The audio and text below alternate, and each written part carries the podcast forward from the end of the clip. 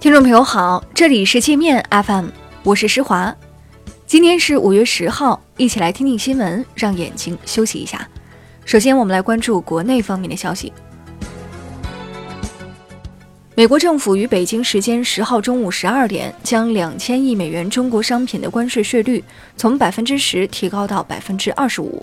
中方对此深表遗憾，将不得不采取必要反制措施。国务院副总理刘鹤受美方邀请，正率团在美国与美方磋商。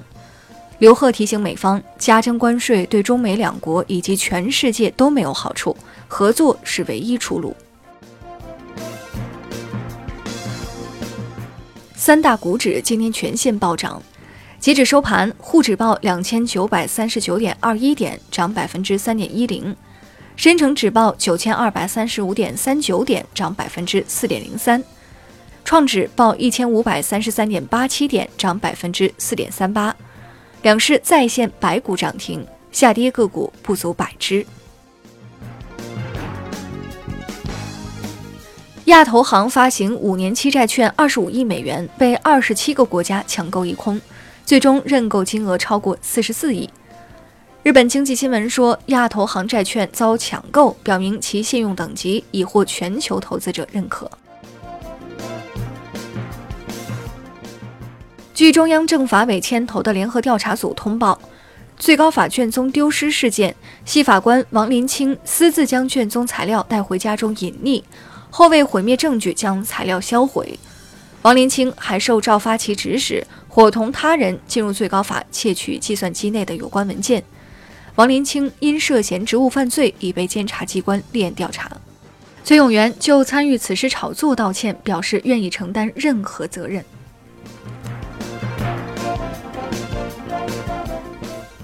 据中国经济周刊报道，原云南省委书记秦光荣主动投案接受中纪委、国家监察委审查调查，是因为他的儿子秦岭已被查处。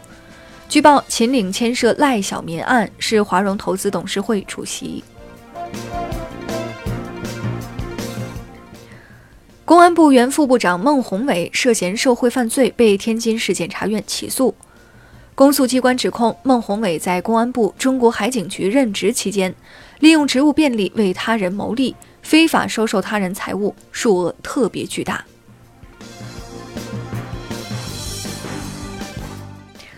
司法部计划规定，乘客不得在公交、地铁及公共交通站内饮酒、吸烟、乱扔废弃物，拒绝接受地铁安检将不能进站乘车。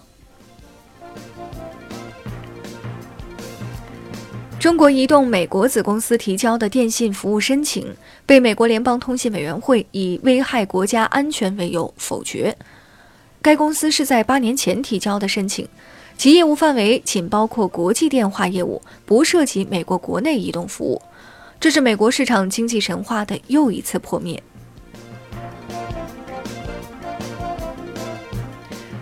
公安部刑侦局副局长陈世渠澄清，之前有关中国男性拐骗巴基斯坦女子到中国卖淫的传闻，表示没有发现巴基斯坦妇女嫁往中国后被迫卖淫或买卖器官的现象。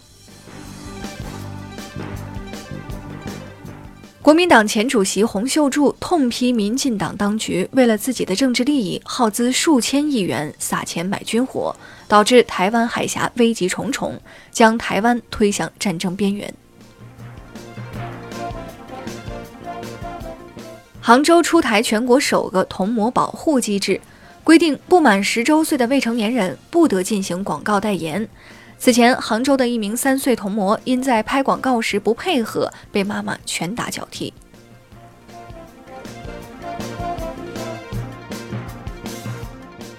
善兴会三名传销头目敛财超千亿，被判六到十七年不等的有期徒刑，并处三十万到一亿不等的罚金后，不服判决上诉。湖南永州中院今天驳回上诉，维持原判。提供九价 HPV 疫苗接种服务的香港现代医疗诊所被指谩骂驱赶接种者。两名内地女子到这家诊所接种疫苗时，为确认疫苗的真实性，要求核对疫苗编号。接种人员听后立马变脸，对他们破口大骂。我们接着来关注国际方面的消息。德国媒体批评特朗普搞敲诈勒索。德国下萨克森州的一家报社说，特朗普用敲诈勒索逼迫加拿大和墨西哥就范后，正在用同样的方式对待中国和欧洲。如果欧洲不想将来被人轻视，就绝对不能屈服。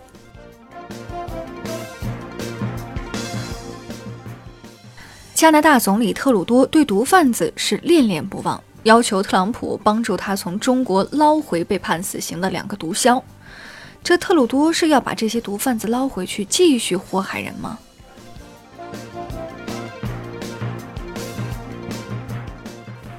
俄罗斯九号举行卫国战争七十四周年阅兵式，普京在阅兵式上放出狠话，表示俄罗斯军队面对任何威胁，宁可战死，绝不投降，向美国和北约表明强硬态度。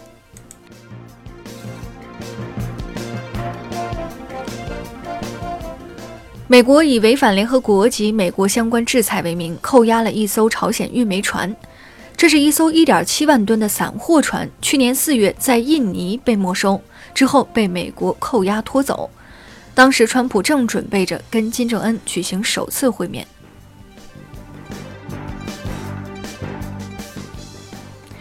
特朗普正式提名前波音公司副总裁沙纳汉担任国防部长。沙纳汉去年底被特朗普提拔为国防部代理部长。此前，他在波音工作了三十年，毫无国防经验。脸书联合创始人克里斯休斯称，脸书垄断市场，破坏竞争体系。扎克伯格甚至为了流量牺牲信息安全。他要求拆分脸书，并建立新的政府监管部门。